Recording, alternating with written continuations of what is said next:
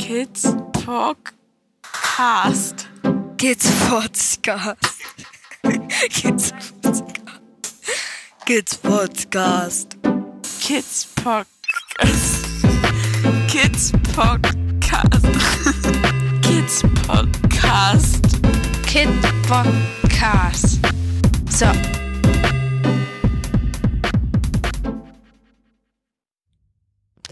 Hallo Momochill. Wir haben Post. Wir haben Post von Wusel. At Wus unterstrich Sell auf Twitter.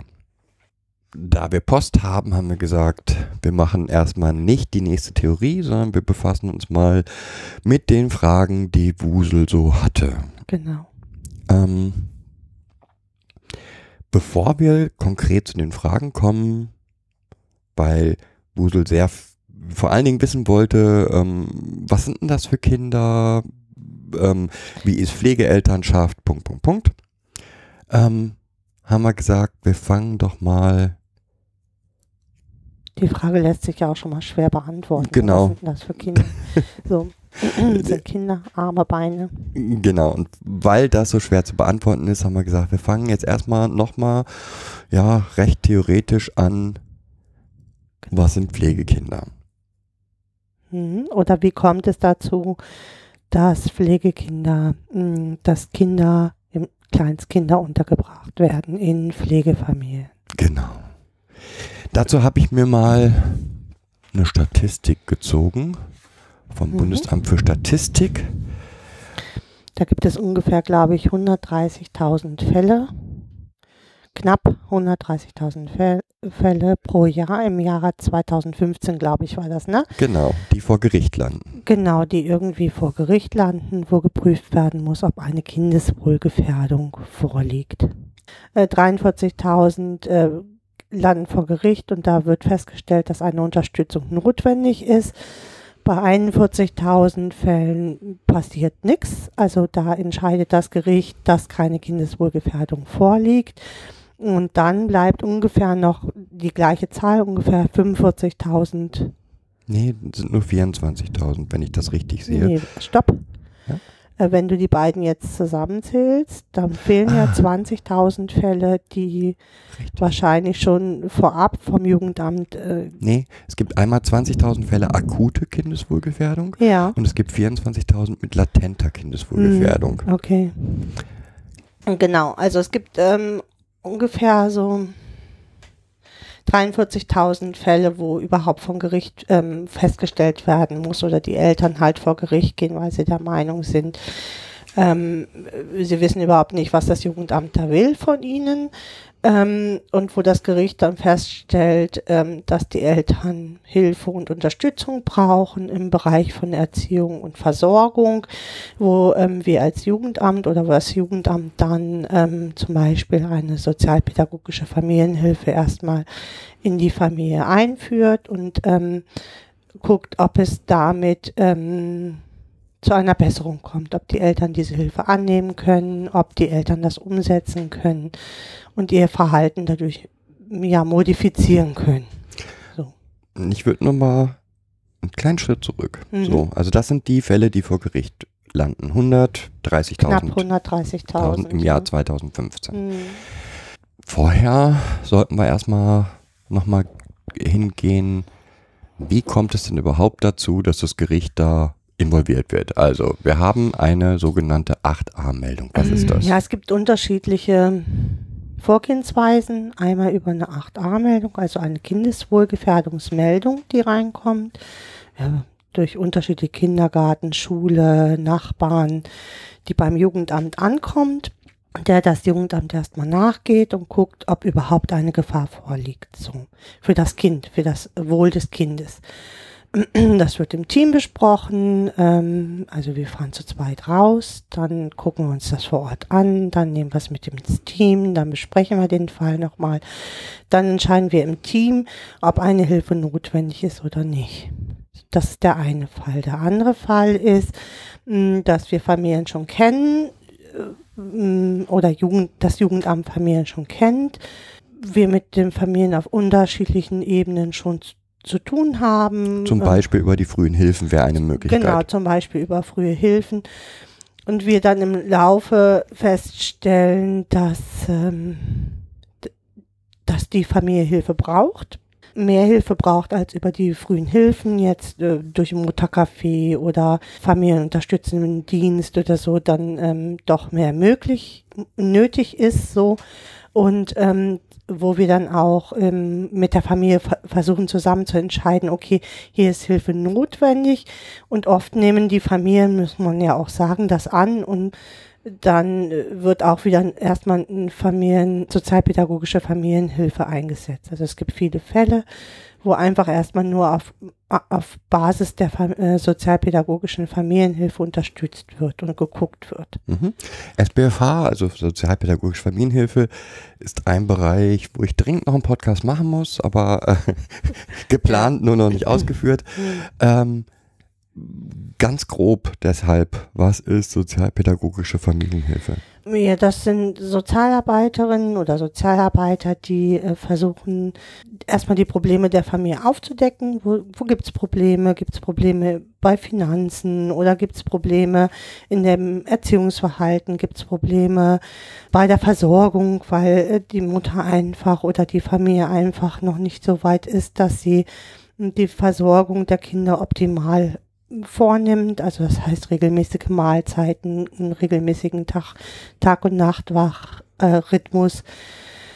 Ja, ähm, oder bei ähm, Finden eines Kindergartenplatzes oder oder oder. Mhm, Das heißt also im Prinzip jemand von außen, der sich die Familie anschaut und guckt, wo mit der Familie gemeinsam schaut, wo ist Hilfe notwendig. Genau, also ähm, wir geben schon so ein paar, ähm, also das Jugendamt gibt schon so ein paar grobe Richtlinien, weil wir ja schon festgestellt haben, da ist zum Beispiel im Bereich von Erziehung und Versorgung äh, tritt ein Mangel auf oder die Kinder gehen nicht regelmäßig in den Kindergarten, es findet kein täglicher also kein, kein vernünftiger Rhythmus statt für, den kind, für die Kinder. Und dann geb, geben die Jugendämter schon so Aufträge. Danach, je nachdem, werden die Stunden so verteilt.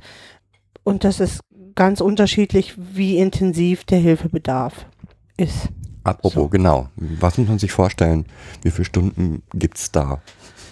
Äh, von äh, ein, zwei bis äh, 20 Stunden ähm, intensiv oder mehr. Das ist, äh, hängt sehr davon ab, wie viel Unterstützungsbedarf die Familie wirklich benötigt. Bevor wir diesen Schritt aber gehen, versuchen wir erstmal alle anderen Hilfen im, in, im nahen Bezug der Familie auszuschöpfen. Das heißt, wir probieren erstmal die Familie zu entlasten, indem, das, indem, die Kinder frühzeitig in den Kindergarten gehen oder dass Entzeiten stattfinden, wo ähm, ja durch, durch Kindergarten oder wenn die Versorgung nicht vernünftig ähm, gewährleistet ist, dass die Kinder dann über Mittag im Kindergarten bleiben und dort halt ein warmes Mittagessen und Frühstück bekommen, so. Und das sind die Hilfen, die vorab schon laufen müssen und auch sollten und erst dann, wenn wir feststellen, dass das auch nicht fruchtet und das Kind weiterhin wirklich in der Gefahr ist, nicht vernünftig versorgt zu werden oder nicht vernünftig gefördert zu werden, dann erst kommt die Familien, also sozialpädagogische Familienhilfe zum Tragen. Dann kommt die sozialpädagogische Familienhilfe in der Größenordnung, wie das Jugendamt beschließt, ist sinnvoll. Mit, den- mit den Familien. Also ähm, die Familien müssen, sollten da schon auch mitarbeiten. Das tun sie auch ganz oft und gerne, weil sie auch merken, okay, es läuft nicht so richtig gut und ähm, sie selber haben Stress und alle anderen sagen ihnen, sie haben Stress, also muss ja irgendein Stress vorliegen. Und dann versuchen sie natürlich erstmal mitzuarbeiten und ähm, man muss sich das so vorstellen, wenn ja sechs Stunden, sage ich jetzt mal, irgend so ein, so ein Bereich, sechs Stunden in der Familie pro Woche angesetzt sind, dann sind die Leute auch mindestens vier Stunden vor Ort. Mhm. So. Man könnte jetzt auch zum Beispiel als Jugendamt einen Kontrollauftrag ähm, machen, wo man schon das Gefühl hat, oh, da ist, da ist mehr hinter. Da könnte es äh, zum Beispiel ähm, zu Übergriffen kommen, gewalttätigen Übergriffen, entweder zwischen den ähm, Eltern oder auch auf die Kinder. Da würde das Jugendamt dann einen Kontrollauftrag für die sozialpädagogische Familienhilfe machen. Das heißt, sie muss auch an bestimmten Tagen die Familie erreichen und kontrollieren, ob das Wohl des Kindes nicht gefährdet ist. Mhm. Aber das ist unabhängig sozusagen. Also sozialpädagogische Familienhilfe heißt nicht automatisch Kontrollauftrag, Nö. sondern das wird separat nochmal dazu gepackt. Genau.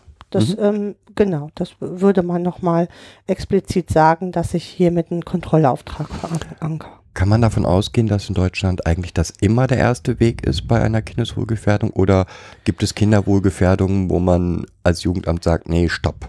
Also d- ähm, die sozialpädagogische Familienhilfe würde man jetzt erstmal einsetzen bei einer latenten Kindeswohlgefährdung. Das heißt, ähm, A, man ist sich nicht so ganz sicher, dass wirklich eine Kindeswohlgefährdung vorliegt. Also man hat Indizien über Kindergarten, aber ähm, man sieht auch in der Familie, wenn man da ist, dass es nicht alles so ganz rund läuft, aber es ist jetzt noch keine Gefahr für das Leben des Kindes. Dann gibt es natürlich akute Kindeswohlgefährdungen, wo es ähm, äh, zum Beispiel zu se sexuellem Missbrauch kommt oder ähm, körperliche Übergriffe auf das Kind, die man de facto weiß, da muss man akut auch handeln und direkt handeln. Das heißt, die Kinder würde man dann direkt rausnehmen und dann weiter klären. Also da, damit ist es ja noch nicht vorbei. Hm, Da kommen wir Hm, gleich zu. okay. Gibt noch einen Fall, wo ihr direkt reagieren müsst, wenn das Kind kommt und sagt, Genau. ähm, ich möchte untergebracht werden. Genau, genau. Ja? Ja. Das ist eine vorübergehende Obhutnahme für das Kind. Das Kind äh, kann sich an uns wenden und kann darum bitten, in Obhut genommen zu werden. Wenn wir der Meinung sind, die, die Gründe, die das Kind vorträgt, sind gewichtig, dann würden wir das Kind auch in Obhut nehmen. Also es ist ähm, seit Tagen auf Trebe, weil es sich nicht mehr nach Hause traut oder es hat direkt gerade äh, schwer verprügelt worden oder hat erstmal Angst, nach Hause zu gehen, weil die Noten ganz schlecht sind oder so, dann würden wir klären und einschreiten und mit dem Kind und den Eltern zusammen klären, je nachdem, wie schwer der Fall ist. Jetzt sind wir bei der Inobhutnahme. Was heißt das? Also, Kind muss in Obhut genommen werden. Was muss Ja. man sich darunter vorstellen? Je nachdem, die zuständige Sachbearbeiterin fährt dann raus oder wir fahren zu zweit raus am besten. Wenn wir das Kind in Obhut nehmen müssen in der Familie, fahren wir zu zweit raus. Wenn das Kind jetzt in der Schule ist und durch einen Anruf oder wir einen Anruf gekriegt haben von der Schule, bin ich auch schon alleine gefahren und habe dann entschieden, ja oder nein. Mit dem Kind, Jugendlichen zusammen. Je kleiner die Kinder sind, desto schwieriger ist es natürlich, das Kind mit zu involvieren, so in den Entscheidungsprozess mit zu involvieren. Ein anderthalbjähriges Kind kann ich schlecht fragen, ob es jetzt in Obhut genommen werden möchte, so, ne? Oder klären, was überhaupt vorliegt. Mm, Da habe ich in diesen Fällen oft vom Kindergarten oder von den Nachbarn oder so Indizien. Das heißt, mir wird gemeldet, dass ein Kind brüllt und sich aber keiner kümmert über Stunden und Tage jetzt schon. Dann fahre ich hin und entweder öffnet mir die Mutter, dann kann ich mit der Mutter ins Gespräch gehen oder ich kann, muss mit der Polizei mir Zugang zu der Wohnung verschaffen und äh, das Kind, was ich dann davor finde, mitnehmen. So. Und mitnehmen, dann passiert was? Im, je nach Alter des Kindes würde ich versuchen, wenn das Kind noch klein ist, ähm, eine Bereitschaftsfamilie zu finden. Das heißt, ich, ich kläre, ähm, wo ich das Kind direkt unterbringen kann. So, äh, ja, im Kleinkind und ähm, Klein, ja, Kleinkindalter bis elf, zehn, elf oder je nach Schwere würde ich versuchen, das Kind in der Bereitschaftspflege erstmal unterzubringen. Manchmal ist es nötig, wenn da schon ganz viel vorgefallen ist in den Familien, sie direkt ins Heim einfach unterzubringen, weil die Kinder mh, sich auf Familienstrukturen erstmal gar nicht einlassen können. So. Ähm, das wäre jetzt der nächste Punkt. Also, man bringt das Kind unter. Bereitschaftspflegefamilien sind Pflegefamilien, die sich Nur, genau, nur für die bereit, äh, bereit erklären, Kinder in einem bestimmten Zeitraum äh, zu betreuen. Bis zur Klärung, bis zur endgültigen Klärung, was ähm, ja weiter passieren soll. Wie lange soll das eigentlich dauern? Ähm, eigentlich sollte es nicht länger als drei bis sechs Monate. Ist in der Realität aber nicht ganz der Fall. Nein. ähm, wir haben oft die Fälle, dass wir Kinder bis zu anderthalb Jahren im Bereitschafts, gerade kleine Kinder äh, bis zu anderthalb Jahren in Bereitschaftspflegefamilien platzieren müssen. Das ist äh, sehr ungünstig für den weiteren, für die weitere Abwicklung Ja, einfach auch. aber das ne? liegt einfach Mhm. daran, dass Gerichte noch nicht entschieden haben, Genau. dass ähm, der Fall, Solange ein Prozess noch nicht abgeschlossen ist, äh, kann ich das Kind auch nicht weiter vermitteln. Also Dauerpflegefamilie oder in eine Pflegefamilie. Das geht einfach nicht. Man muss erst die endgültigen Schritte abgewartet haben. okay. Also jetzt haben wir, das Kind ist schon fremd untergebracht, Ja, aber entweder im Heim oder ähm, auch im Heim ist ja erstmal oder Diagnostik oder je nachdem, äh, welchen Bedarf das Kind hat, äh, wird man versuchen, das Kind unterzubringen. aber auf jeden Fall vorläufig. Vorläufig, ja. Ähm, jetzt wäre noch die dritte Sache, die wir in diesem Zusammenhang haben. Mhm, Wobei, äh, wenn ich dann nochmal zwischen darf, ähm, du hast auch Fälle, wo du, oder das Jugendamt hat auch Fälle, wo, man, wo sich abzeichnet, dass eine Unterbringung nötig wird, wo wir dann trotzdem akut das Kind in Obhut nehmen müssen, weil die Eltern überhaupt ähm, nicht äh, einsichtig sind und ähm, da wissen wir aber schon vorher, da versuchen wir schon vorab einen Platz zu finden, wo das Kind dann hin kann. Mhm. Ähm, jetzt gibt es ja auch noch den Fall, ähm, die Eltern können auch aufgeben. Also auch Eltern können sagen, ich schaff's einfach nicht. Mhm. Ähm, auch dann wäre eine Inobhutnahme, also der dritte Fall, sozusagen Meldung 8a.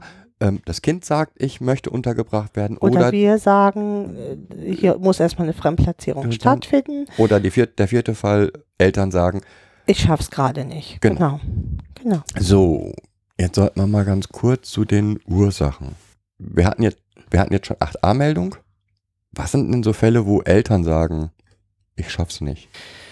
Wenn Eltern sich in prekären Lebenssituationen befinden, m, joblos sind vielleicht oder ähm, drogenabhängig sind oder sich gerade krank sind oder depressiv sind und gerade für sich feststellen, sie können das gerade nicht, sie können dem Kind nicht gerecht werden, dann entscheiden sich Eltern manchmal, ähm, ja, die Kinder vorübergehend irgendwo unterbringen zu lassen. Wobei es kann natürlich auch einfach, was ich, eine alleinerziehende Mutter, die keine Anbindung an irgendwie Großeltern oder so hat, die ins Krankenhaus muss über längere Zeit. Ja. Da, ne, so, so Genau. ein Fall kann ja auch sein. Genau. Also es kann, Wobei ähm, man dann immer erstmal nochmal gucken würde, ob es nicht über die Krankenkassen äh, eine andere Lösung gibt, wo das Kind halt betreut werden Ja.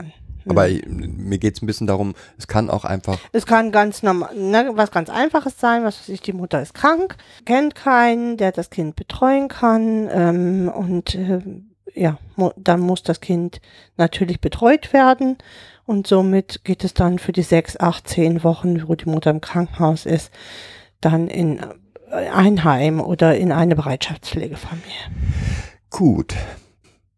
Die allermeisten dieser Fälle landen dann vor Gericht. Das heißt, in den, ich denke, glaube, in den allermeisten Fällen, ähm, wenn jetzt die Kinder nicht zurück können, also sind jetzt un fremd untergebracht für einen gewissen Zeitraum ähm, und äh, es wird entschieden, die Kinder können nicht zurück. Dann wird, denke ich, meistens das Gericht eingeschaltet, oder? Ähm, Also das Gericht, wenn wir sie in Obhut nehmen müssen, wird das Gericht generell eingeschaltet. Muss das Gericht innerhalb von einer Woche entscheiden, ob diese in Obhutnahme gerechtfertigt ist oder nicht. Dann gibt es aber auch viele Fälle, wo wir mit den Eltern schon so gut in Kontakt sind und über die vorherigen Hilfen ausgearbeitet werden kann, dass das nicht ausreicht und die Verhältnisse so nicht stimmen, dass das Kind zurückgehen kann. So. Ja, in diesen Fällen würden die Eltern zustimmen, dann brau solange ich die Zustimmung der Eltern habe und sie den U Vertrag unterschrieben haben sozusagen für das Kind im Heim oder in der äh, Pflegefamilie, äh, ist das kein Problem. Muss es nicht automatisch eine Gerichtsverhandlung geben. es sei denn, die Eltern sagen, nein, Genau, will ich nicht mehr oder ich, ich will das jetzt nicht mehr, weil ich glaube, dass ich das jetzt wieder schaffe. Und wir finden keine einvernehmliche Lösung dazu. Und dann würde das vor Gericht gehen, genau. Und dann müsste der Richter das entscheiden. So, der Richter. Das heißt, ähm, wir sind jetzt dabei, wenn wir jetzt einen, Einzelfall nehmen, so einen klassischen Einzelfall. Ähm, es ist, ich bleibe jetzt bei einem Beispiel, auch wenn das, wenn wir jetzt gerade viele verschiedene Beispiele genannt haben, ich bleibe jetzt mal bei einem Beispiel. Dem Kindergarten fällt auf, dass das Kind regelmäßig blaue Flecken hat und nicht dem Wetter gemäß, regelmäßig nicht dem Wetter gemäß gekleidet ist. Meldet sich beim Jugendamt. Das Jugendamt geht mit den Familien in Kontakt. Es wird eine SBFH eingesetzt, die der Familie versucht erst erstmal zu gucken, können wir der Familie helfen. Ich sage jetzt mal, nach einem Jahr stellt die SBFH fest, hat nicht funktioniert, ich kriege es nicht hin. Das reicht nicht aus. Genau. Meine Hilfe kann nicht ausreichen in der Familie. Genau, dann würde, würde ich mit der Familie oder würde das Jugendamt versuchen, den nächsten Schritt mit der Familie zu erarbeiten. Wenn es gut läuft und die SPFH einen guten Kontakt hat, würde die ähm, diese Schritte schon mal ansprechen, die jetzt so anzustehen oder angegangen werden mhm. müssten. Und man würde sich dann gemeinsam hinsetzen und miteinander besprechen, was denn jetzt das nächste sein könnte. Jetzt gehen wir noch mal davon aus, ähm, ist jetzt noch ein strittiger Fall, dann geht das noch vor Gericht. Mhm. Dann, also wird das Kind fremd untergebracht schon, ähm, erstmal vorläufig, mhm. dann geht das vor Gericht. Das Gericht entscheidet, ja, ist die Eltern, nee, was, wie kommt dann das Gericht zur Entscheidung? Auch da haben wir ja schon mal einen Podcast zu. Ähm, ja, also äh, wenn die Kinder sehr klein sind, gibt es immer noch die Möglichkeit, wenn SPFH nicht ausreicht, zum Beispiel, dass die ähm, Mutter mit dem Kind zusammen erstmal in einer Einrichtung lebt. Genau, in einer so, Mutter-Kind-Einrichtung. In einer Mutter-Kind-Einrichtung, wo nochmal intensiv auch ähm, das Kind und der ganze Familienprozess unter äh, Betrachtung steht und geguckt wird, ob die Mutter mit diesem intensiven Angebot dem Kind gerecht werden kann. Mhm. Jetzt gehen wir davon aus, auch das klappt nicht. Mhm. Dann, und die Mutter weigert sich weiterhin, dann wird das Gericht ein Gerichtsgutachter bestellen? Dann wird es zu einer Gerichtsverhandlung kommen, wo ähm, ich zum Beispiel einen Antrag mache auf Entzug der elterlichen Sorge oder Teilentzug der elterlichen Sorge, Aufenthaltsbestimmungsrecht. Dabei würde man äh, vermutlich ein Gutachten machen zur Erziehungsfähigkeit. Auch ich kann das in Auftrag geben, zu sagen, bitte, ich möchte hier die äh, Erziehungsfähigkeit überprüfen lassen der Mutter. Und, aber oft tun das halt Gerichte dann im Rahmen des Prozesses. Äh, und dann würde die Mutter in der Mutter-Kind-Einrichtung bleiben während des Prozesses und mhm. ähm, während des Gutachtens und dann würde ein Gutachter kommen, das begutachten und der kommt zu dem Schluss, dass die Mutter zurzeit nicht erziehungsfähig ist. Man muss ja immer den aktuellen mhm. Stand mhm. sehen. Und dann würde äh, ein Richter wahrscheinlich entscheiden, dass hier eine Fremdplatzierung jetzt notwendig ist. So, jetzt haben wir ein Kind, das ist bei einer Bereitschaftspflege. Der Richter sagt, zur Mutter kann es nicht zurück. Hm, Bereitschaftspflege oder Mutter oder Heim oder, oder, wie auch wo auch immer. Hm, das ist jetzt erstmal genau. ähm, so. Zu den Eltern kann es nicht zurück. zurück. Was genau. sind die nächsten Schritte? Ja, äh, wenn ich oder wenn das Jugendamt, äh, gehen wir immer vom Jugendamt aus, dass diesen diese Order jetzt hat, das Kind muss fremdplatziert werden, dann würde ein Platz gesucht werden für das Kind je nach Lebensalter. Also das Gericht hat entschieden, es soll im Heim untergebracht werden oder gehen wir davon aus, es sind oft noch kleine Kinder zwischen drei und sechs. Die werden oft noch in ähm, Pflegefamilien vermittelt. Dann würde man anfangen, äh, würde man den Fall abgeben an, das, an den Pflegekinderdienst und der würde anfangen, mit dem Kind Kontakt aufzunehmen, ähm, sich das Kind anzugucken und für dieses Kind speziell eine Pflegefamilie suchen. Okay. So, jetzt haben wir doch erstmal relativ sauber aufgebaut, wie so ein Kind in eine Pflegefamilie kommt. Genau. Mhm. Und da sind schon, nehme ich jetzt schon mal die erste Frage, die uns gestellt worden ist. wie ehrlich ist das Jugendamt oder die Pflegestelle bei der Vermittlung über den Zustand der Kinder? Und eine Sache, die in dieser ganzen Sache noch gar nicht vorgekommen ist, ist der Zustand des Kindes. Ja, das Pflegekinder, der Pflegekinderwesen schaut sich das Kind an, in Anführungsstrichen. Es gibt aber kein psychologisches Gutachten oder zum Kind, genau. zum Kind. Mm, Also mm, wir können oft davon ausgehen, dass in diesen Fällen ähm, schwere Vernachlässigung und Erziehungsdefizite stattgefunden haben.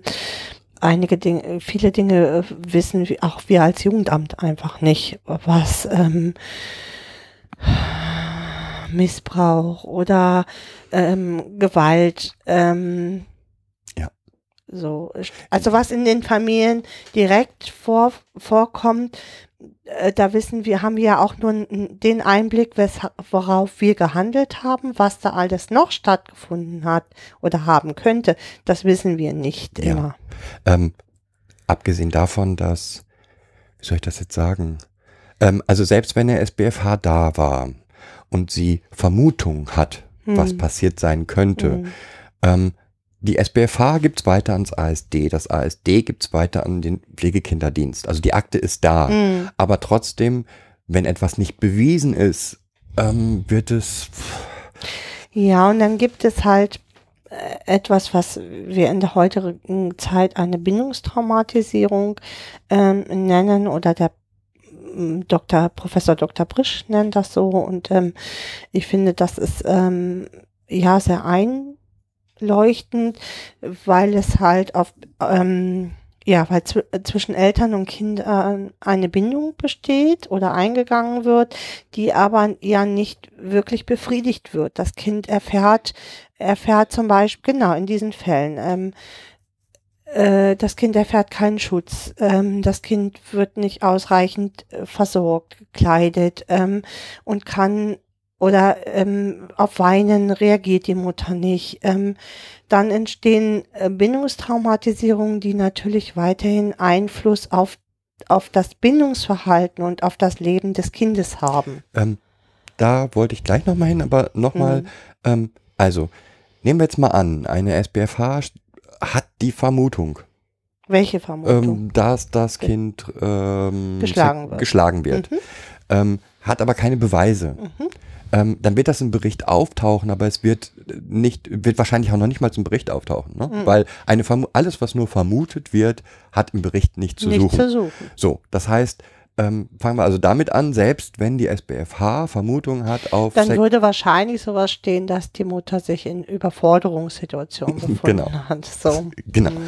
Ähm, das ist eher eine. Also dadurch gehen schon Informationen Mhm. verloren. Also dass einfach keine Beweise da liegen Mhm. ähm, und man deswegen es nicht weiß. Das zweite Möglichkeit ist, ähm, nehmen wir jetzt sexuellen Übergriff Mhm. durch Erwachsene. Mhm. Das wird von der Familie unter den Deckel gehalten. Das heißt, ähm, die wird alles tun, damit das nicht rauskommt. Ja, ähm, äh, und je, je jünger das Kind ist, desto weniger kann es mit dem Begriff Sexualität was anfangen ähm, und wird das als normales Verhalten sehen, äh, was mit ihm passiert ist. Also ein anderthalbjähriges Kind, was sexuell missbraucht wird, kann ähm, mit dem, was mit ihm passiert, nichts anfangen.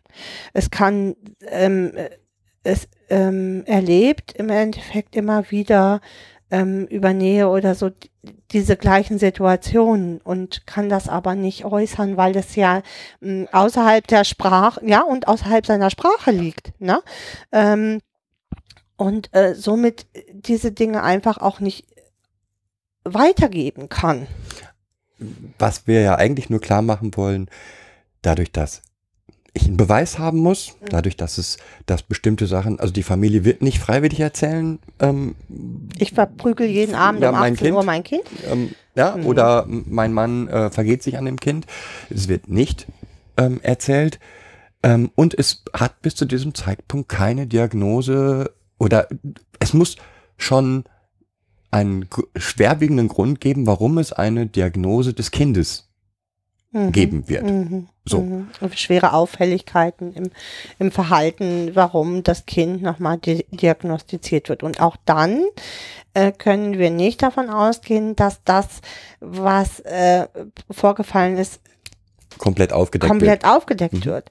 Dann auch ähm, schwere Vernachlässigung, also wenn das Kind nicht ausreichend versorgt wird, wird Auswirkungen auf das weitere Leben für das Kind haben.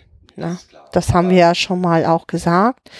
Ähm, äh, man ist sich auch klar, also man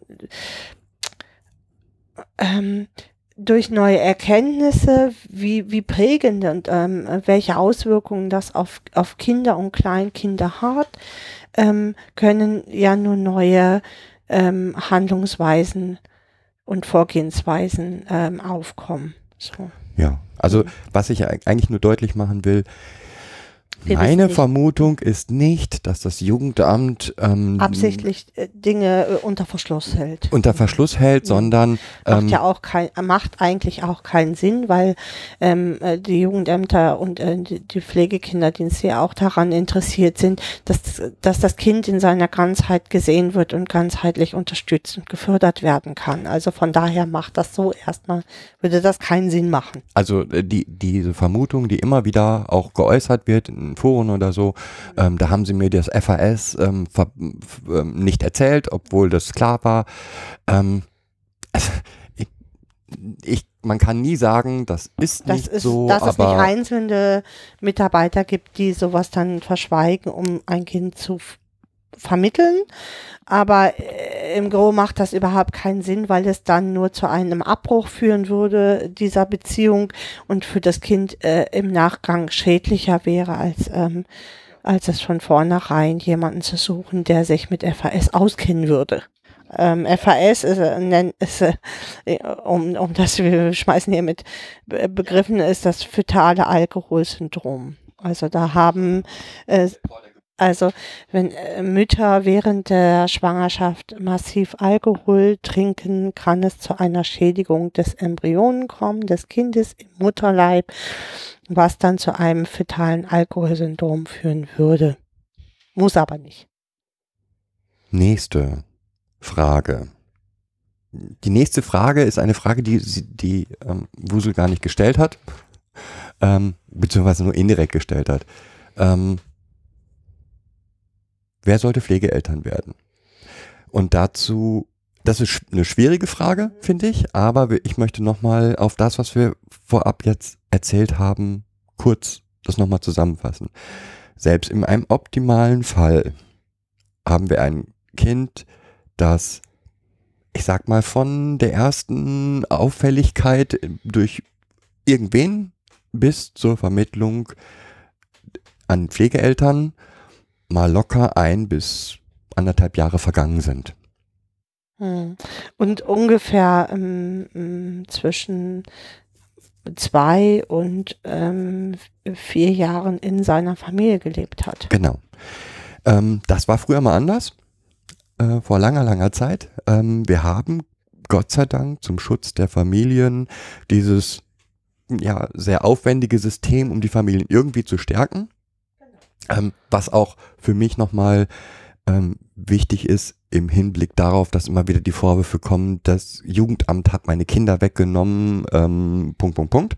Ähm, das deutsche System, zumindest so wie ich es wahrnehme, ist ein sehr, äh, geht sehr vorsichtig damit um, Kinder wegzunehmen und ähm, es ist, wenn die Eltern das nicht wollen, immer ein Gericht in, dabei und es ist immer ein ähm, Gutachter dabei. Hm. Punkt, Punkt, Punkt. Also es gibt äh, keine Fälle, wo einfach Kinder vom Jugendamt äh, weggenommen werden. Das, äh, dann gibt es äh, Gerichtsentscheidungen dazu und äh, dann gibt es auch gewichtige Gründe, dass das Kind in der Familie nicht leben kann. Ja.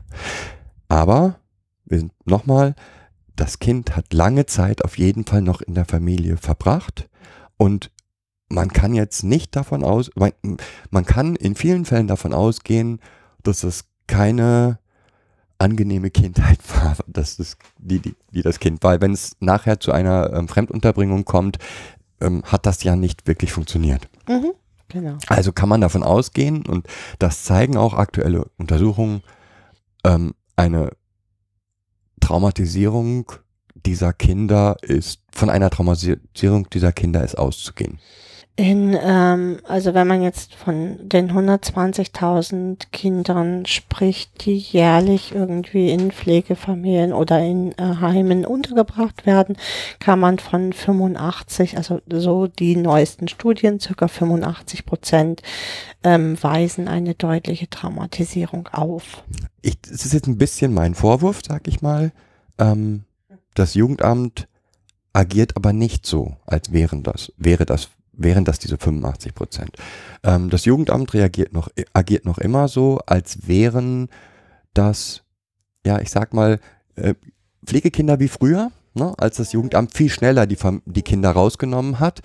Ähm, und ähm, selbst wenn es Ausbildungen gibt, ja, jetzt musst du das ein bisschen trennen vom Jugendamt. Also äh, es geht ja dann speziell in den Pflegekinderdienst, deswegen hat man ja diese Fachdienste äh, irgendwann eingesetzt, ähm, damit die sich auch explizit damit auskennen. Und das ist so ein bisschen vom allgemeinen Geschäft des ähm, allgemeinen Sozialdienstes, also Jugendamt, entkoppelt worden.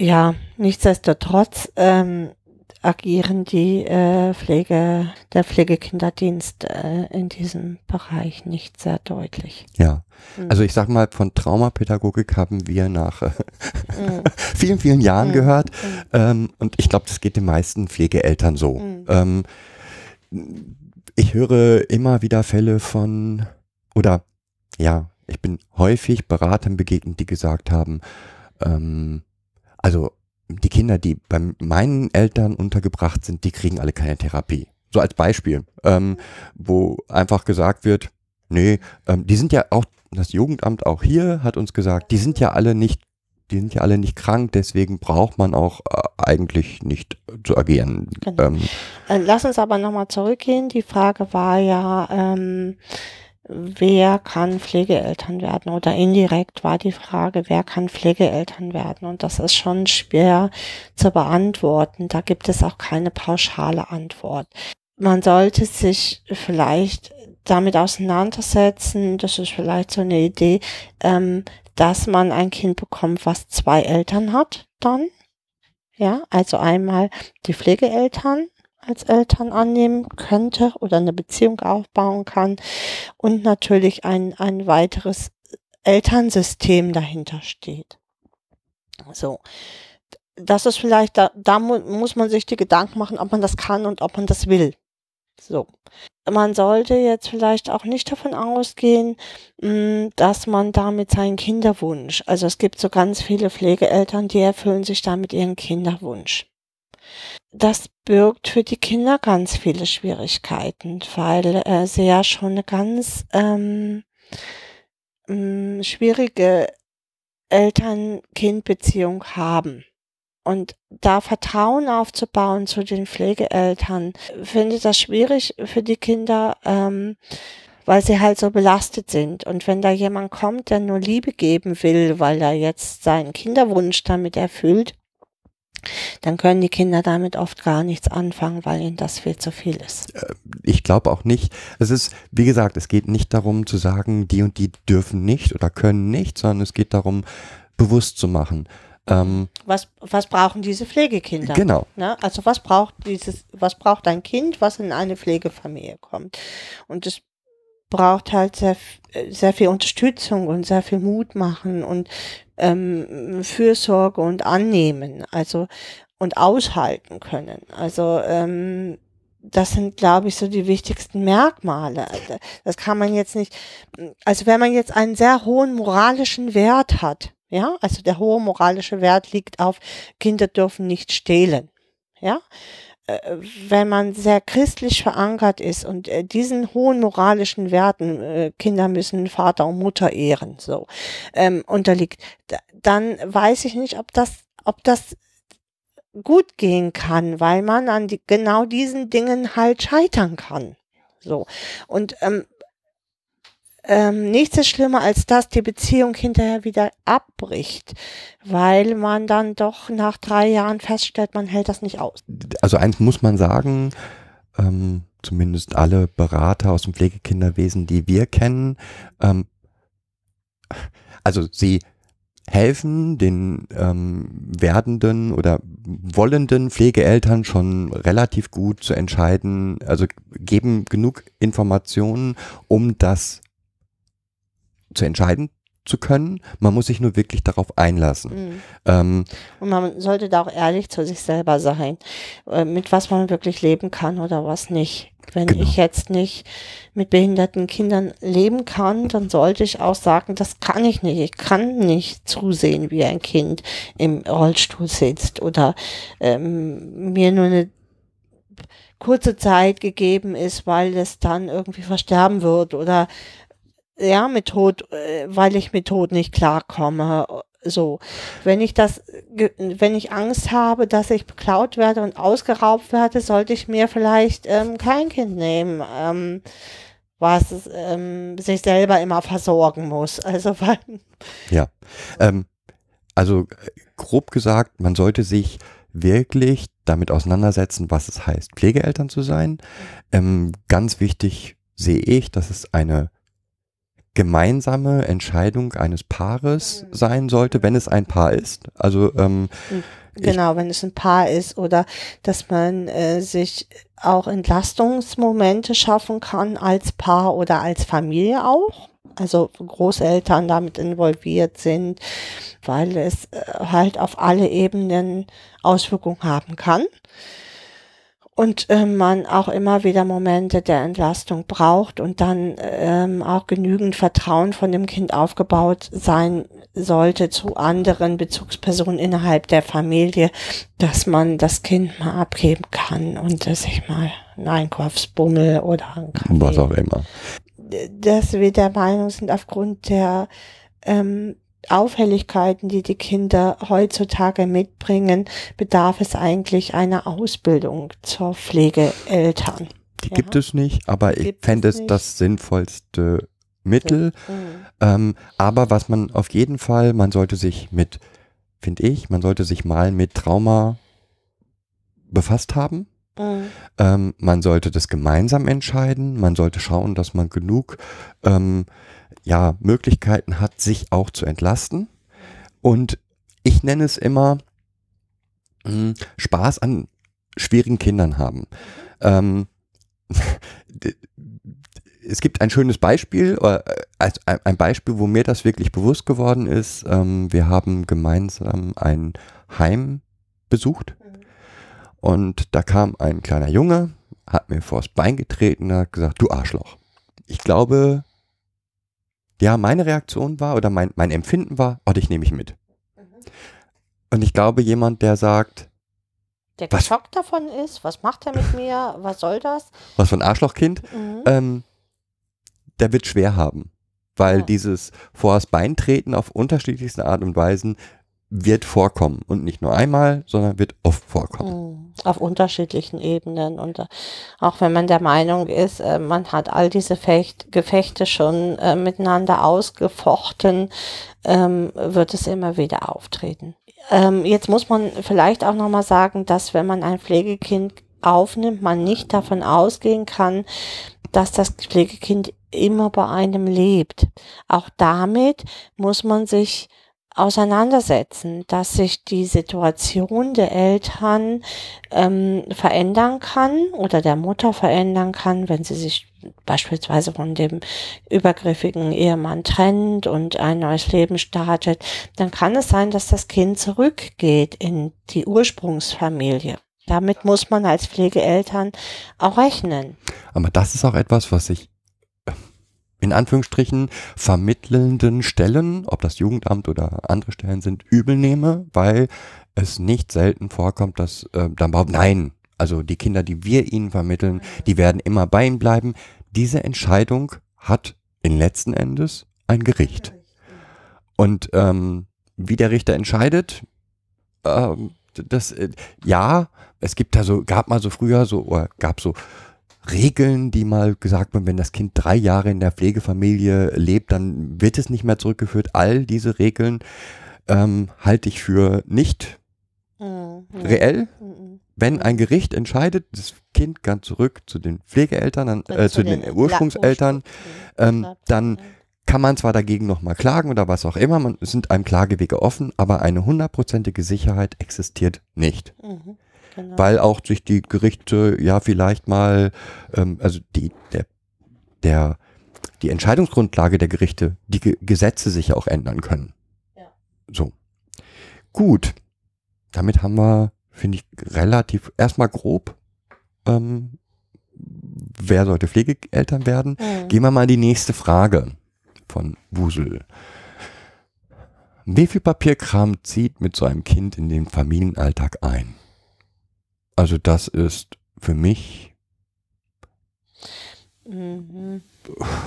also ist jetzt Also nichts, es, ähm, äh, sie ist ja nicht alleine da. Also ähm, als Pflegeeltern steht man ja nicht alleine da, sondern man hat einen Berater. Der Berater sollte sich da natürlich auskennen über die Anträge, die zu stellen sind. Ähm, ich finde, es ist jetzt nicht so viel nein. Schreibkram. Also ich sag mal, jedes unserer Kinder hat einen dicken Aktenordner. Ähm, und ähm, ja, auch, ähm, also ich bin ähm, noch jemand, äh, ich bin jemand, der alle ähm, Schreiben einscannt, weil man sie doch dann mal weitergeben muss an Form und an wen auch immer und dann habe ich sie einmal in digitaler Form.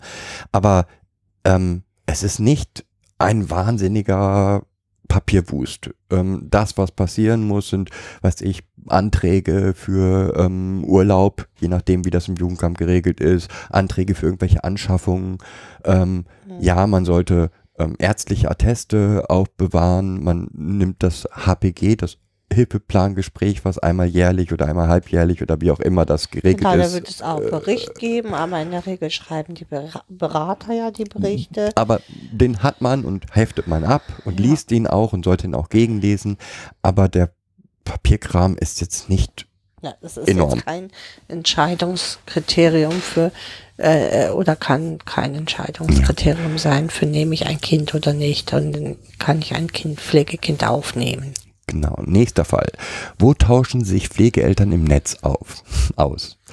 Ähm, Es gibt unterschiedliche Netze. Ähm, äh, ich glaube, das größte Netz ist Moses. ja, wobei Moses ähm, ist ein bisschen anders als andere. Moses hat kein eigenes Forum, wo man Mhm, sich genau. austauscht. Mhm. Äh, Moses ist hervorragende Quelle. Ich suche ein Buch über oder ich suche Informationen über oder ich suche eine Person, die mich berät. Punkt, Punkt, Punkt. Da ist Moses toll. Ähm, es gibt verschiedene Foren. Ich persönlich würde davon abraten. Also ist jetzt meine Mhm. persönliche Meinung. Ähm, in den Fällen, wo ich Hilfe benötige oder Rat suche, ist ein Forum, wo viele andere Ratsuchende sind, Mhm. der falscheste Ort. Ähm, dann, wenn ich Hilfe brauche, brauche ich eigentlich jemanden, der Der mir zur Klärung bei genau ähm, weiterhilft. Und ähm, da hat sich bewährt, ähm, zusätzlich sich noch jemand zu suchen zu dem ähm, Berater vom Jugendamt oder äh, na, über einen Pflegekinderdienst, sich noch jemand zu suchen, der mit einem regelmäßig sowas wie eine Supervision machen kann, wo man das Kind vorstellen kann, die Probleme, die man äh, mit dem Kind hat, vorstellen kann, um zu klären, welche Schritte, ähm, was liegt an mir, wo ähm, ra- geraten wir immer aufgrund ähm, unserer nicht gut harmonierenden ähm, ja oder wo harmonieren wir nicht gut miteinander und ähm, dann zu gucken, ähm, welche Schritte jetzt einfach gegangen werden Ja. müssen. Also ich nicht, dass ich die Foren irgendwie verabscheue oder so, aber da sind mir ganz oft solche Vorwürfe wie ähm, das Jugendamt verheimlicht irgendwelche Sachen, ähm, die sind alle böse, ähm, aufgetaucht ähm, oder entgegengesprungen, Und das potenziert sich so, finde Genau. ich. Also ähm, da, da schreiben, äh, äh, klar, also da, da in den Foren kann man sehen, wie oft Pflegekind, Pflegeeltern alleine gelassen werden, finde ich immer, und mit ihren ganzen Fragen auch alleine gelassen werden, ähm, auch von den Beratern nicht gut unterstützt werden oder sich nicht gut genug unterstützt fühlen, sich aber in dieser Zwangslage befinden, der Berater ist vom Jugendamt, äh, kann ich mit dem bestimmte Dinge be besprechen, will ich diese Dinge überhaupt mit ihm besprechen? Und da hat sich echt empfohlen, äh, ja, für uns eigentlich äh, ist das ein, Glücksgriff gewesen, dass wir gesagt haben, wir haben. Ne? Ja, wir haben einen Supervisor genau. gefunden. Genau. Ähm, wobei, also nochmal, das ist meine persönliche Meinung. Es, mhm. Ich kann mir vorstellen, dass es Menschen gibt, die regelmäßig in diesen Foren sich bewegen, dort ihre Menschen finden, mit denen sie sprechen können. Ich persönlich lehne das ab, weil nochmal, dann, wenn ich Hilfe brauche, brauche ich auf keinen Fall jemand, der mich noch aufheizt, sondern genau mhm. genau das Gegenteil ist das Notwendige, ähm, jemand, der mich runterbringt und ähm, aber es gibt ja auch diese Pflegeelterntreffen, ne? Also ähm, wo man äh, sich austauschen kann, wo man Dinge besprechen kann und vielleicht auch Leute findet, ähm, denen man sympathisch ist, die die man in solcher Not auch anrufen kann, die einen vielleicht auch entlasten kann in dem Moment äh, wenn es jetzt äh, weil eine Freundschaft entstanden ist oder so, ähm, auch da kann man sicherlich sich austauschen. Ja. So. Wie gesagt, es gibt mhm. tausend Wege, sich auszutauschen. Genau.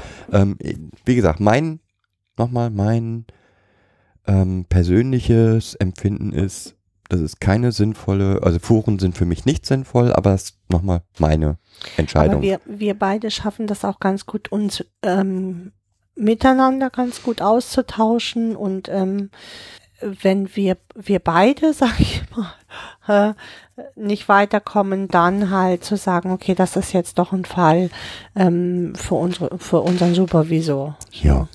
Aber ich werde auf jeden Fall ein paar Foren, die ich kenne, ähm, verlinken, ähm, weil sollte jeder selber entscheiden. Ähm, woraus ziehen Pflegeeltern Kraft in schwierigen Situationen? Ähm, dazu muss ich erstmal was sagen.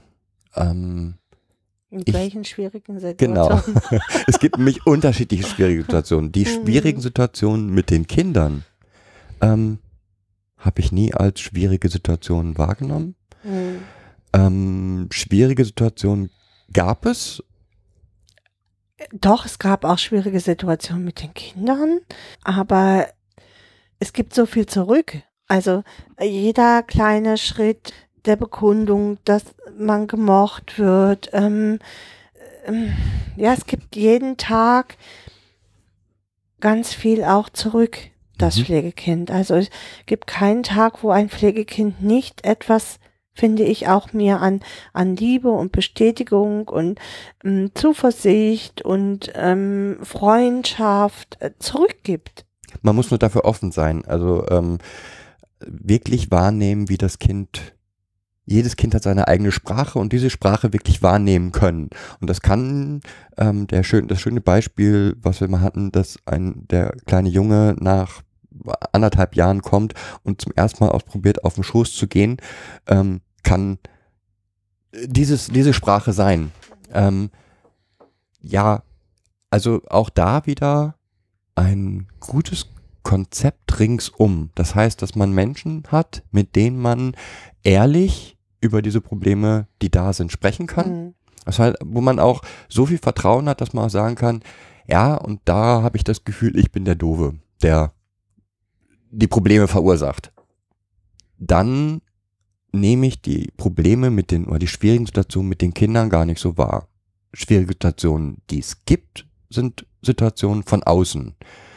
Ähm, beispielsweise ein Vormund, der ja komisch tickt, ähm, ein Therapeut, mit dem man nicht klarkommt, ein Kinderarzt, der doofen ja Mist verzapft und auch nicht versteht, was mhm. was die Sachen sind. Ähm, da kann ich nur raten. Ist es manchmal müßig? Ähm jedes Mal Schule, äh, Kindergarten, äh, überall wo man ist, muss man dieses Kind neu erklären. Und immer wieder und immer wieder. Und das sind die Mühlen, die einen manchmal aufreiben, weil man ähm, so denkt, meine Güte, jetzt habe ich es doch schon zum hundertsten Mal der Lehrerin erzählt, sie möchte dieses Kind bitte nicht anfassen. Warum tut sie es schon wieder? So, das sind die Dinge, die dann aufreibend sind und anstrengend sind. Also eigentlich eher so Dinge im Außen, weil diese Kinder halt doch anders ticken als normale Kinder und äh, man immer wieder in Erklärungsnöte kommt. Ja, man sollte sich da, finde ich, zwei Sachen. Also komme ich mit einem Kinderarzt an Problem, wechsle ich den Kinderarzt. Überall, wo ich wechseln kann, wo ich diese die Möglichkeit habe, ähm, natürlich, das heißt nicht, ähm, ich streite mich einmal mit ihm, schon wechsle ich, Nee. sondern wenn ich das Gefühl Mhm. habe, ich komme nicht weiter, ähm, das gibt immer wieder die gleichen Genau. ähm, Situationen, dann gehe ich diesem Problem aus dem Weg. Ja, ich würde immer erst, also ich glaube, wir äh, neigen auch immer erst dazu, diese Dinge versuchen zu klären, auch mit den Ärzten, ähm, da auch keine Scheu zu haben, wenn man das Gefühl hat, ich glaube, das ist es eher, ähm, dass das Kind jetzt nicht richtig gesehen wird. Ähm, ein Arzt ist ja kein Übermensch. Ja, der tickt in seinen ärztlichen Denkweisen. Ähm, das muss jetzt nicht unbedingt bedeuten, dass er das Kind gut dabei äh, im Blick hat. Und dann sich auch nicht zu scheuen zu sagen, stopp, aber ich glaube, Sie sehen das hier nicht richtig. Oder ähm, ich habe das Gefühl, Sie haben mich nicht verstanden bei dem, was ich möchte. Also ähm, da auch beharrlich zu sein und ähm, sich nicht so abspeisen zu lassen, das ist ja, oder sich bestimmte Dinge gar nicht anzunehmen. Zum Beispiel, dass man äh, mit bestimmten Kindern halt nicht an bestimmten Reihenuntersuchungen teilnehmen kann, weil das solche Ängste auslösen würde, dass das Kind dabei ähm, mehr Schaden nimmt, als dass ihm diese blöde Reihenuntersuchung was nutzen würde. So. Also man nimmt dran teil, aber man ähm, Oder man, man geht nicht hin und äh, äh, ma macht diese Untersuchung mit einem normalen Arzt und legt das dann vor, wie Zahnarztuntersuchung. Unsere Kinder gehen alle halbe Jahre zum Zahnarzt. Zum Beispiel diese Reihenuntersuchung meine ich jetzt. Diese im Kindergarten und Schule finden die ähm, statt. Und es ist nicht möglich mit diesem Kind dass dieses Kind an der Reihenuntersuchung teilnimmt, weil das wirklich Ängste auslöst, dann würde ich auch diese Reihenuntersuchung nicht machen mit dem Kind. Dann muss man sich halt gefallen lassen, dass man einen bitterbösen Brief kriegt vom Gesundheitsamt. Ihr Kind hat nicht an der Reihenuntersuchung XY teilgenommen, Sie böser, böser Mensch. Äh, bitte äh, begründen Sie, warum Sie nicht daran teilgenommen haben. Und dann äh, reichen Sie ein, dass Sie beim Zahnarzt waren, ganz normal und gut ist, ist Ja. gewesen. Also Ähm, die, die, wie gesagt, äh, die Eltern, und damit meine ich jetzt die Pflegeeltern, sind die Experten für das Kind. Und man soll jetzt nicht glauben, weil, was ich, zum Beispiel das Jugendamt einen Vormund bestellt hat, dass der Jugendamt sich wirklich mit Trauma auskennt oder mit den, mit Kindern auskennt. Oder selbst eine Jugendamtsmitarbeiterin, die gerade im ersten Jahr anfängt, ähm, äh, auch die kennt sich nicht wirklich mit nur weil sie studiert hat hat. mit und Pflegekindern aus. Mit, mit Kindern aus. und genau. ähm, die ist da- auch sehr überfordert mit Eltern und Kindern. also und da jemanden zu haben, ähm, auf den man sich verlassen kann, also einen Experten zu finden, auf den man sich verlassen kann, mit dem man sich ruhig und ähm, ohne Aufregung ähm, über Probleme unterhalten kann, ehrlich unterhalten kann ähm, und zu in Anführungsstrichen kämpfen, wobei ich das jetzt nicht als als wirkliches Kämpfen ansehe, sich aber nicht die die die Deutungshoheit wegnehmen zu lassen von irgendwelchen Menschen. Ähm, das ist eher das, was ich als das Schwierige ansehe. Nicht jedes Kind, was zum Psychologen geht, muss einen IQ-Test machen. Ja? Ja. Äh, Gerade weil man ja auch weiß, dass ähm, Pflegekinder einen Pseudodebilitismus haben und äh, gar nicht in der Schule die Leistung bringen können. Ähm, der darf auch da, also einen Therapeuten zu suchen heißt und einen zu finden heißt nicht, bei diesem Therapeuten muss ich bleiben. Ja. Ein Therapeut, der ähm, sich auf die Fahne geschrieben hat, die Probleme des Kindes in den ersten anderthalb Jahren zu lösen, anstatt erstmal zu stabilisieren, dem würde ich sofort wieder ähm, sagen, tut mir leid, nicht das der richtige. haut zwischen uns nicht hin. Aber Genau. das, da gibt's auch keine goldene Regel für. Das muss man für sich selber ähm, austarieren, wie belastbar man selber da ist, wie viel ähm, Kraft man äh, da auch ähm, geben möchte in diese Auseinandersetzung. Ja, einfach. aber nochmal, das Mhm. sind die eigentlich schwierigen Sachen. Ja. Und da kann ich nur sagen, A, ich bin der Experte für mein Kind und ähm, B, wenn es keine Einigung gibt, dann muss ich die Einig muss ich dem Konflikt aus dem Wege gehen. Also diese Gelassenheit da auch zu, zu entwickeln, zu sagen, ich bin der Experte, ich lebe tagtäglich mit dem Kind zusammen und ich kann ähm, gut weitergeben, wie mein Kind tickt oder dieses Kind, was bei mir lebt, tickt. Genau. So, und wo ziehen die Pflegeeltern die Kraft raus? Also ich sag mal, ja, wenn ich das bewusst wahrnehme, was diese Kinder mir zurückgeben und sie geben es zurück. Ähm, Also mir fällt dazu Frankreich ein. Ad hoc Frankreich ein. Diese Strandsituation, wo die Kinder ähm, rumgetollt sind und völlig entspannt am Wasser waren. Ähm, das hat all, ähm, das hat so viel Freude bereitet, einfach sie zu sehen, wie entspannt sie waren und wie viel Spaß sie in diesem Sand und am Wasser hatten das hat mir ganz viel, oder ne, das, das sind die, so, die Momente, die, die mir ganz viel Kraft und, und, und äh, Zufriedenheit und äh, zurückgeben, wo ich auch weiß, ja, der Weg ist richtig, den ich gegangen bin. Ja. Und das sind auch so, wie gesagt, solche Sachen wie ähm, festzustellen, ähm, dass das Kind jetzt plötzlich seit, seit zwei, drei, vier Monaten durchschläft und ähm, dass ich in das Zimmer reingehen kann, was vorher gar nicht möglich war, weil ich bin reingegangen und es saß mir Völlig ängstlich. im ängstlich Bett gegenüber. ähm, Mhm. all diese kleinen Veränderungen sind es, die eigentlich enorme Kraft geben. Mhm.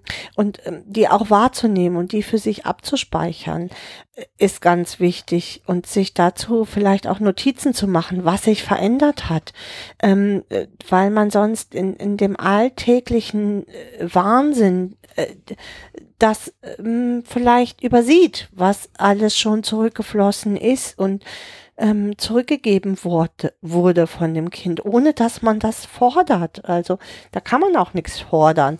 Aber man vergisst das oft im Alltag, wenn gerade wenn es schwierig ist, vergisst man ähm, zu gucken, von wo kommt das Kind und was, welchen Weg hat es zurückgelegt in der Zeit, in der es bei mir ist. Ja, da sind wir. So, und dann noch eine Frage. Welche Erfahrungen haben andere Pflegeeltern im Umgang mit den leiblichen Eltern gemacht?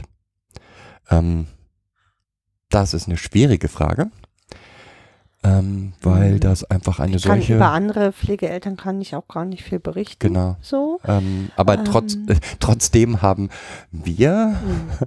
schon eine große Varietät Ja, das stimmt.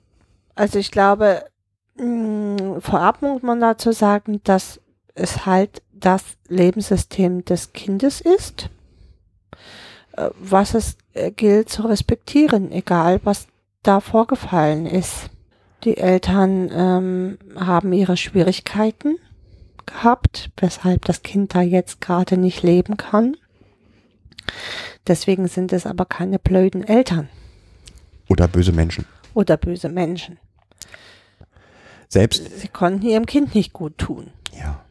Ich finde, das Ganze hat auch noch, auch wieder für mich so einen Kritikpunkt am Jugendamt, ähm, hat einen großen Nachteil. Es wird, die Hilfe der Pflegekinder ist da. Ja, da gibt es Pflegekinderwesen, alles Mögliche. Ähm, die Eltern, die das Kind abgeben müssen, erhalten aber eigentlich keine Hilfe. Und ähm, Zu wenig. viel zu wenig. Unterstützung, Genau. ne? Und Mhm. ähm, da wäre es in meinen Augen extrem notwendig, dass man den Eltern überhaupt ja Unterstützung dabei gibt, eine Rolle zu finden. Den Pflegeeltern wird da in gewisser Weise geholfen, auch nicht genug, aber ähm, ein, eine Rolle zu finden, mit der sie selber überhaupt klarkommen. Ähm, und das, was wir erleben, ist, es sind ja, oh, was, was leider im Gegenteil der Fall ist, ähm, sind ja nicht selten Eltern, die selber Hilfe benötigen. Und ähm, in diesen, ich sag mal, ein Therapeut der Eltern oder jemand, der die Eltern unterstützt, ähm, hat nicht unbedingt ähm, den Blick aufs Kind. Das heißt, da werden dann teilweise die Pflege, die, die fremduntergebrachten Kinder noch als Motivationsgrundlage genommen, um die Eltern zur Mitarbeit zu äh, bringen, ähm, was ja mal so gar nicht geht. Ähm, das heißt, A, die Eltern sind nicht böse. B, ähm, Die sorgen sich halt weiter um ihre Kinder, ne? Also ähm, im, im guten Fall.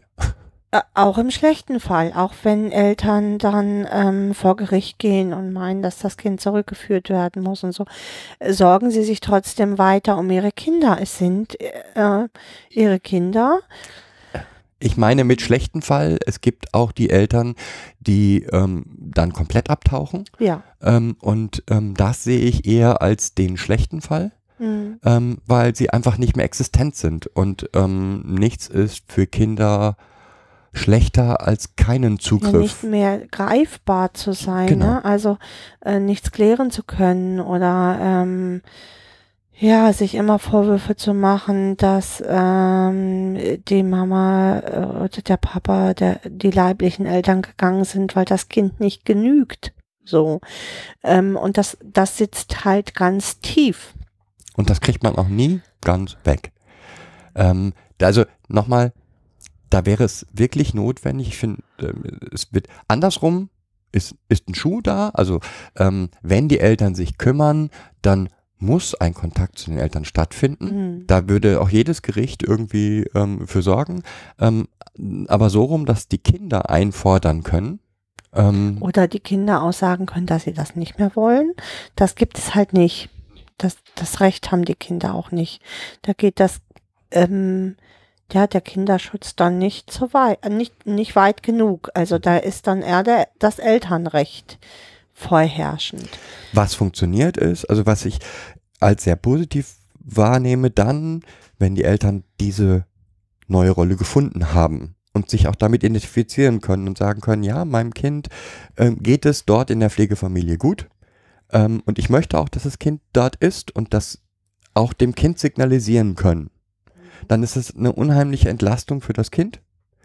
Ähm, nur, ja, dieser Weg muss erst gegangen werden. Und ja, und da, das ist schwierig in der Doppelrolle oft des ähm, Pflegekinderwesens, ähm, dass zwar die äh, Pflegeeltern beraten werden und das Kind beraten werden, aber die, die leiblichen Eltern dann halt nicht mehr genug überhaupt ähm, die Chance haben, ähm, ja, eine Rolle zu finden. Und ich finde, diesen Teil müsste man eigentlich entkoppeln vom Pflegekinderwesen.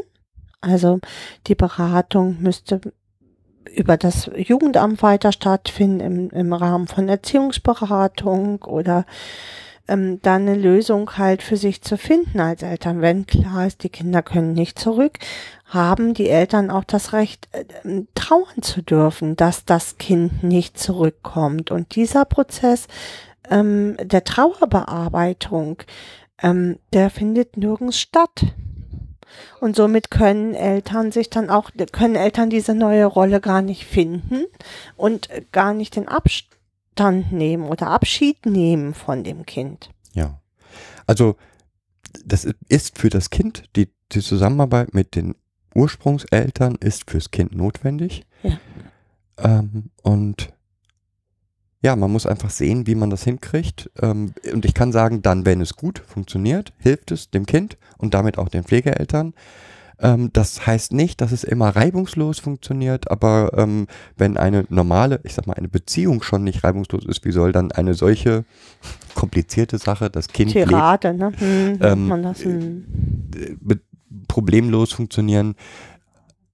Aber man kann auf jeden Fall sagen, man sollte sich bewusst sein, dass es so ist, dass dort Eltern sind, dass die auch Rechte haben, ähm, dass die auch ähm, für das Kind wichtig sind. Ähm, das gehört einfach mit zum Pflegeelternkonzept dazu und ähm, ist, Hm. sollte auf keinen Fall ein Hinderungsgrund sein, finde ich. Also die Angst vor den leiblichen Eltern wäre nicht das, was jemanden daran hindern sollte, Pflegekinder aufzunehmen. Nein. Gut, ich finde, wir haben jetzt, ich hoffe, Wusel, dass wir deine Fragen erstmal so beantwortet haben. Wir sind auf einer trotzdem theoretischen Ebene geblieben. Ähm, Ich Mhm. hoffe aber trotzdem, ähm, dass irgendwie klar geworden ist, dass diese Kinder oder Pflegekinder, ja, professionelle kann man es nicht sagen. Ähm, doch professionalisierte Mhm. Hilfe, professionalisierte Eltern brauchen. Ja. Und dass es keinen Königsweg gibt. Also es gibt nicht den einen Weg, der richtig oder falsch ist, sondern äh, es gibt äh, ein Try and Error. Also ähm, immer wieder ausprobieren, Wege ausprobieren, diese Wege in Frage zu stellen, ähm, neue Wege zu beschreiten. Und jedes Kind ist anders, so wie jeder Mensch anders ist. Ähm, und jeder muss für sich seinen Weg und seinen Umgang damit finden. Ja. Okay, dann bedanke ich mich erstmal für das Gespräch und würde sagen, bis demnächst. Ja, bis demnächst. Und Wusel vor allen Dingen natürlich, danke für deine vielen tollen Fragen. Ciao.